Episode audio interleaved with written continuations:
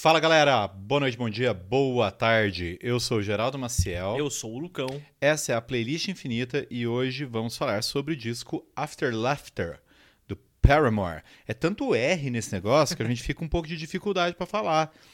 Paramore. Então por isso que a gente vai falar Paramore mesmo na maioria das vezes, porque é assim que a gente aprendeu quando essa banda surgiu, banda americana que apareceu o quê? 2004, né? Que eles se formaram, a banda foi formada em 2004 e em 2005 lançaram o primeiro disco, né? All We Know Is Falling. Eu ouvi bastante coisa no, no Paramore, vi muito na minha vida e nenhum disco deles é ruim, né? Não. Eu acho bacana e eles gravaram pouca coisa. Isso eu acho que contribui.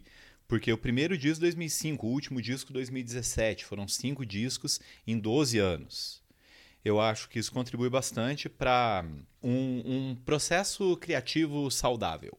Cara, a banda foi formada o quê? 2004 pela Hayley, a Hayley Williams, que é a única que faz parte da banda desde, é, desde sempre, sempre, que nunca saiu. Também porque se ela sair, a banda perde a cara, né? Perde. perde a identidade.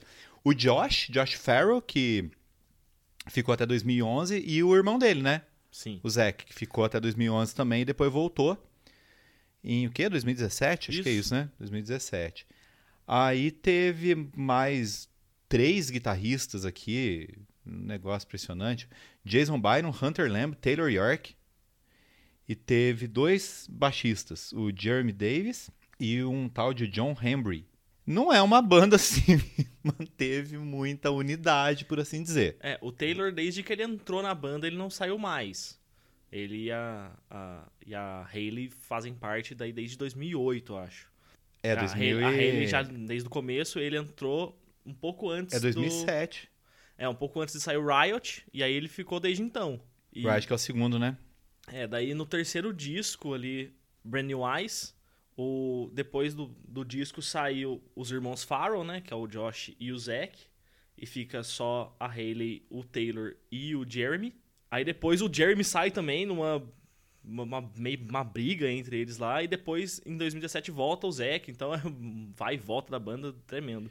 Cara, no começo, lá no comecinho, quando o Paramore surgiu, eu tinha um pouquinho de, de preconceito ali. Porque é aquele negócio, né? Surgiu tanta banda que foi chamada de emo, era tanta coisa aparecendo que, ah, é só mais uma. Mas depois eu fui prestar atenção, não foi muito tempo depois, não. Eu fui ouvir decentemente Paramore meio, meio rápido. Eu falei, cara, é uma banda muito boa, eles são muito, muito talentosos. Uhum. E principalmente a Hayley como, como compositora. Acho que o, os três primeiros discos venderam muito bem, né? Sim o All Noise Falling, o Riot e o Brand Eyes, vendendo pra caramba. Aí depois, no quarto disco, aí eles dão uma caída, né, em termos de, de vendas e até de aceitação do público, uhum. de certa maneira. Mas eu acho que isso é meio que porque eles cresceram. Cresceram, tipo, viraram adultos. É. Porque a Hayley começou a banda, ela era uma menina, velho, adolescente, anos, sabe? E eu percebo muito uma evolução na banda. E eu acho que o maior símbolo dessa evolução é justamente o quarto disco, que não tem nem título, né? Ele é homônimo, ou o que a gente chama de auto-intitulado, né? É Paramore 2013, que já tem umas experimentações, umas músicas um pouco menos pop, ou pelo menos menos padrão Paramore, menos o padrão deles que tinha vendido pra caramba. Uhum. E principalmente mais ainda o disco do qual a gente está falando aqui, que é o After Laughter, porque ele é completamente diferente. Completamente diferente de tudo que o Paramount tinha feito até então. Sabe, isso eu acho super legal. E, inclusive, a gente já vai falar daqui a pouco aqui, existem já indícios do que viria a ser a Hayley Williams em carreira solo. Uhum. Ela aconteceu muito solo ano passado e esse ano, né? É. Conta aí, como é que é a sua história com o Paramore. Cara, minha história com o Paramore é meio. o Paramore. o Paramore. É meio extensa, cara, porque eu conheci a banda ali em 2008, como quem não quer nada, clipe na MTV e tudo mais. Falei, pô, legal banda tal, tem um estilo legal. E eu vi eles se tornarem algo muito grande depois do daquele boom de Crepúsculo, porque eles fizeram parte da trilha sonora. Ah, é verdade e logo mesmo. depois veio o Brand New Eyes. E isso trouxe eles um patamar grande, assim, de fazer muitos shows internacionais, fazer festivais e tudo mais. Cara, pior que eu acho que o Paramar caiu no meu radar justamente por causa daquele bendito clipe de Decode Uhum. que passava toda hora. Em tudo quanto é programa de clipe, passava aquele coisa lá e a música é muito A boa. música é muito boa. Só que ela é do Crepúsculo. É engraçado, porque eles têm mais uma música que é de trilha sonora, que é do terceiro filme, acho que do Transformers. Só que a música também é muito boa, cara. Maldita banda pra ficar fazendo música boa pra filme ruim. né? E quando eles eles deram uma pausa depois do Brand New Eyes, assim, de fazer trabalhos recentes. E quando vem o, o, o disco de 2013, cara, pra mim é o melhor disco deles. Assim, disparado, porque é, eles ficaram mais maduros em, em questão de composição. Eu acho que isso é um pouco meio exagerado aí. Em termos de disparado, né? Porque disparado, parece que os outros discos são ruins do jeito que você tá falando. Não, de forma nenhuma, mas é que eu acho esse o melhor, cara. Não, ele é o melhor, mas o melhor disparado significa que ele tá muito na frente. Porra, tem música boa pra caramba nos outros três discos. Uhum. E um, um fato curioso sobre mim é que eu tive uma banda cover de Paramore, né? Fatos curiosos sobre o Lucão. Eu tive uma banda cover de Paramore durante, sei lá, quase dois anos. E a gente ensaiou muito no que saiu do estúdio. Isso que meio que dá uma, uma brochada em mim, mas eu tenho uma conexão muito forte com essa banda, cara. Eu confesso que eu. Bom, o intervalo entre o disco Paramore e o After Laughter são quatro anos. Quatro anos. E eu tava há um tempo sem, sem ouvir. E quando surgiu o After Laughter, eu já fui ouvir na hora ali, porque tava todo mundo falando. Todo mundo do, do meio ali, né? Que o Paramore tinha voltado. Porque como eu não tava acompanhando, na minha cabeça a banda tinha até acabado. De repente o Hard Times começou a tocar, né? Eu falei, velho, o que que tá acontecendo? O que que é isso? Uhum. O que é que é essa banda? Eu não tava nem reconhecendo muito direito. Então eles fazem com esse disco, eu não diria que com todas as faixas, mas eles fazem com esse disco uma visita aos anos 80, principalmente a um estilo que foi muito popular naquela época, que é a New Wave. Como o single de Hard Times saiu antes, a gente já sabia o que esperar, pelo menos, dessa música. Uhum. Então eles fizeram um clipe com uma roupagem muito anos 80, e aí de repente o disco saiu e você percebe que a estética é, visual do disco, a identidade visual do disco, é New Wave também. Sim, muito tom falo, cara. pastel, muito rosa. É muito legal, cara, essa, essa identidade visual. Como eles trabalham a identidade, a identidade visual deles durante os discos. Eles mudam muito de disco pra disco e aqui ficou muito perfeito, cara. É, e aqui acho que é a mudança mais evidente, Uhum. né? Porque se a pessoa olhar isso aqui e não perceber essa influência de música pop dos anos 80 e de New Wave, é porque ela realmente não conhece esse, esse momento. Porque pra quem conhece, é. Nossa, é muito claro, velho. É...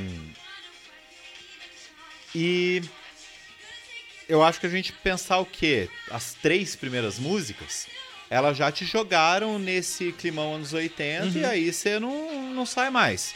Por mais que mude um pouquinho depois. Mas Sim. essas três, elas são muito esse período. Então a gente pensa em bandas como, sei lá, Blondie, por exemplo, né, que é bem new wave. A Hayley tá emulando muito a identidade dessas bandas ao cantar. E uma coisa eu digo sem medo de errar. A Hayley vem se tornando uma cantora melhor a cada ano que passa. Sabe, ela. Ah, até porque se for pensar lá no, no primeiro disco Paramore, ela era muito jovem, a voz está se formando ainda, né? Ela já tá cantando melhor no Riot e isso vai é, gradualmente evoluindo. É, eu acho que nos primeiros discos era mais sobre a potência vocal dela do que ela cantar com. sabendo o que ela tá fazendo, tipo de técnica. É Até pelo estilo, né? Uhum. Precisava dar uns berros lá e ela dava. E hum, quando você vê a Hayley fazendo versões acústicas de algumas músicas e tal, você percebe que ela canta muito. Muito. Ela é muito boa vocalista. Cara, esses dias atrás, eu fui ver um, um vídeo dela. Era um showzinho. Não era um show exatamente. Era essas gravações ao vivo no estúdio. E ela cantou, sei lá, quatro músicas. E eu fiquei tão hipnotizado por ela cantando que eu comecei a ver vídeo atrás de vídeo dela, do Paramore, tudo. Falei, ai, caramba, velho, agora eu preciso dormir. e tava vendo porque ela, ela tá muito boa, cara. E sem contar que ver a Hayley sempre é um alento para os olhos, eu diria, Sim. né? Essa música, a segunda, o Rose Colored Boy, velho, ela é a continuação natural da primeira, sabe? E como eu falei, ao aprender a cantar melhor, ela consegue emular maneiras de cantar. né? Então ela tá cantando como cantoras dos anos 80, sabe? Eu gosto pra caramba dessa música. Eu acho que eu gosto mais dela do que de Hard Times. Mas talvez porque Hard Times tenha me cansado. Porque tocou pra caramba, né? É, é o primeiro single, o negócio ficou muito tocando em rádio. A gente acaba enjoando um pouco da música. E despertou a curiosidade pra esse disco, né, cara? Então, se desperta a curiosidade das pessoas, faz as pessoas ouvirem. Então, enquanto tava despertando curiosidade, continuou tocando pra galera ouvir cada vez mais. Cara, esse esse gritinho aqui que é tipo um, um coro, cara, é muito anos 80, como é que pode, sabe? Mas é aquela coisa. É uma banda muito consciente do que tá fazendo. Sim. Bom, e aí a gente fecha essa tríade inicial com Told You So. tá? É difícil você pensar, ah, qual dessas três músicas eu gosto mais, porque na minha cabeça é como se elas fossem uma só. né? Essa aqui tem um refrão bacana, eu, eu, eu gosto do refrão porque ela muda um pouquinho o jeito de cantar e ela dá uma quebra de ritmo muito louca. A, a banda, no caso, agora, não a Hayley, né? Sim, eu gosto muito do arranjo de guitarra que o Taylor faz agora no refrão, porque ele fica fraseando. Não é só o que em alguns discos acontecia no refrão, que era só fazer power, tipo, nota direto. Ele fica fraseando. É muito bem feito esse, esse, esse arranjo dele, cara. Você já. Quer dizer, você falou que você ouviu muito esse disco, você gosta muito desse disco e tal. Você já tem na sua cabeça uma música favorita ou Tenho. a favorita é o disco inteiro? Não, eu tenho a minha favorita aqui. A gente nunca discute esse negócio, viu, gente? A hora que a gente vai pensar, ah, essa é a música favorita, é na hora que É a na gente hora. descobre. E eu acho muito curioso que na maioria das vezes não coincide, né? Não. Eu acho isso meio gozado. Uhum. Bom, Forgiveness tem alguma coisa aqui nessa música que eu gosto muito, que meio que me anuncia. É um, é um retcon isso, né? Porque meio que me anuncia o que Hayley faria em carreira solo. É, e é engraçado porque isso eu não tô falando tanto em termos de voz. Uhum. Eu tô falando no instrumental da música. Sim. O que não necessariamente os caras hum, iriam fazer depois, né? Mas parece que. Como ela compõe né, todas as músicas, né, eu acho que tem alguma coisa ali que ela já tava querendo fazer em carreira solo que aconteceria ali dois, três anos depois. né? O que você acha dessa? Cara, eu gosto muito porque acho a voz da Hayley nela muito delicada. Esse refrão é uma coisa muito sutil, assim. O, o disco inteiro ele tem uma sutileza toda, mas essa. Ela. A forma da- que ela tá cantando, assim, é difere do resto do disco pra mim. Então, é, pode ser que isso também já seja um indício aí do que ela queria fazer depois, né? Mas o início de fake rap é a Hayley em carreira solo. É. É exatamente o que ela foi fazendo na carreira solo dela depois, mas só o início, né? Aí ela tá cantando do jeito que ela viria cantar depois, porque ela tem muita música na carreira solo dela que é mais sussurrada. Hum. É muito bom, rapaz. Eu acho, eu acho curioso como esse disco ele trabalha um, um lance de ter algumas músicas que tem uma melodia muito leve, muito pra cima, mas as letras são muito tristes. Ah, quase todas, né? Quase todas. É que aí agora a melodia fica do jeito que você Uhum. falou. Mas é que, né, a alma emo da banda. É, a letra tem que ser triste mesmo. Uhum. Cara, eu posso estar enganado porque a minha memória pode estar me pregando peças. Mas eu acho que essa música é a que ela canta melhor nesse disco. Uhum. Daqui a pouco eu passo pra frente aí, eu vou lembrar de alguma outra que ela tá cantando melhor, porque. Mas ela tem muita nuance vocal nessa música. Uhum. Agora vem. 26. Essa é minha favorita. É minha também. Sabe que eu falei que não. Sabe que eu falei que não, conhe- não costuma coincidir. Cara. eu amo essa música. Nossa, essa música, ela. Crê em Deus Pai. Nossa, cara, o que eu já sofri ouvindo essa música não tá escrito, cara. Ah, não, eu não sofri ouvindo essa música, Nossa, não. muito, cara. É. Mas, nossa, velho. Aqui a banda atingiu a perfeição, um dos ápices de composição. As composições. Pera aí que eu tô me confundindo todo aqui. Deixa eu ver aqui. É, as composições todas são da Hayley e do Taylor. Uhum. Aham.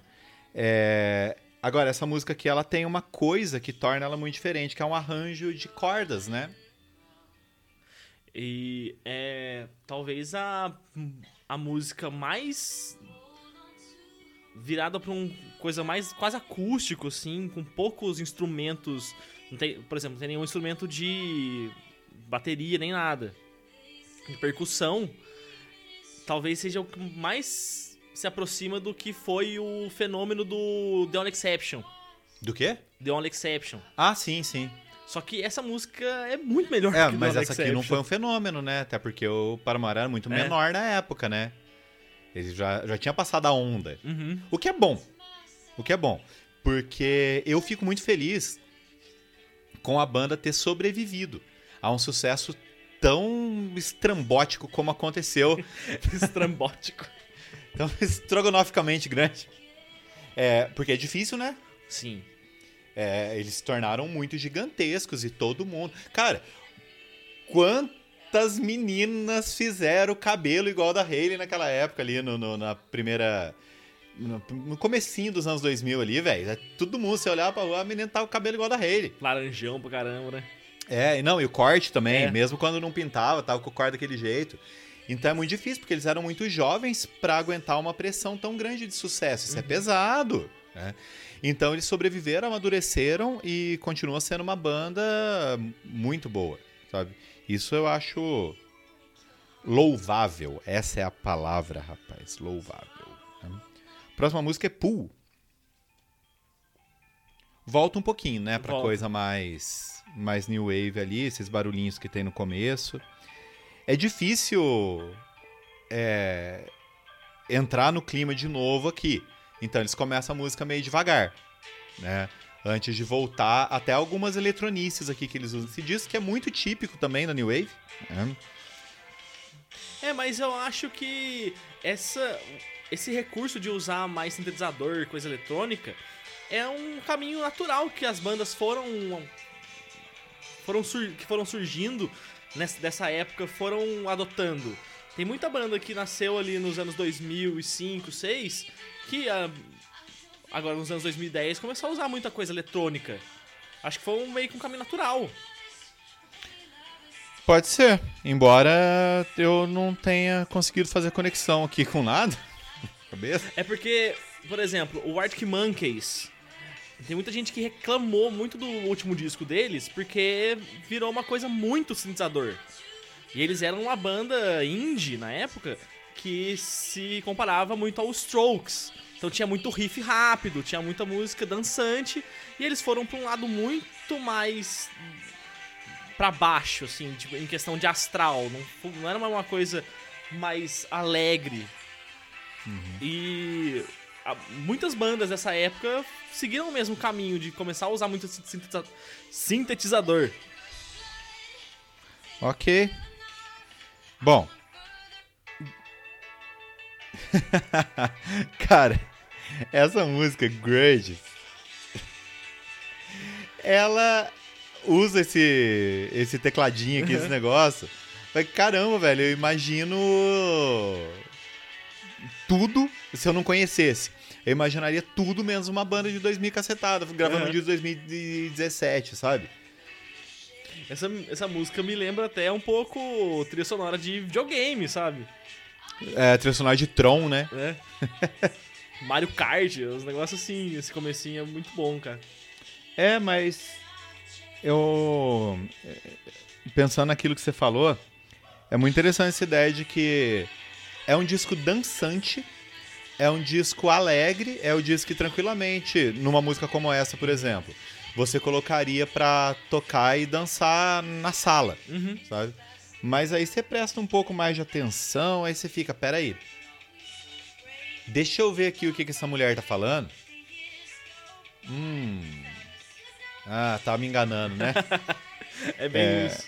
É, é- é meio que isso, cara. Mas eu acho que.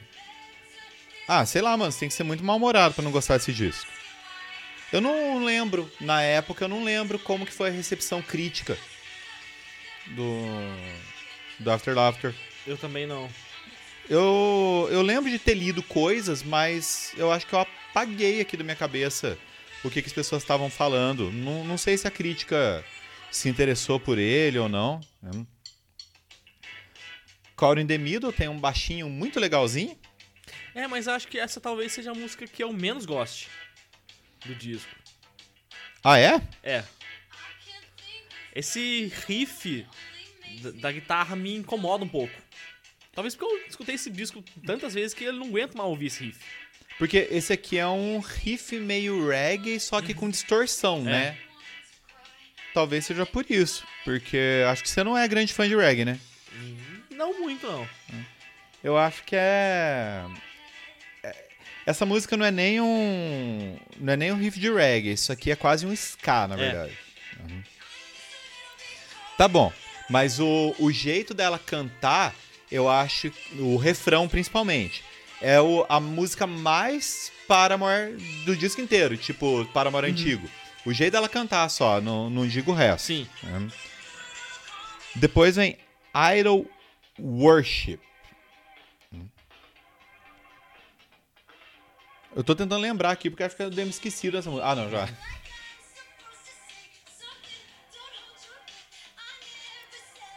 Ah, mesma coisa. É. É. Eu acho que esse, essas duas aqui, Call the Woods e Idol Worship, são as menos anos 80 do negócio. Do, do disco Isso, inteiro. isso me lembra muito o Paramore de 2009 ali, do, É. do Brand New Eyes. Me lembra muito a música Plain God deles. Caramba. Cara, você foi muito específico, tá tudo bem?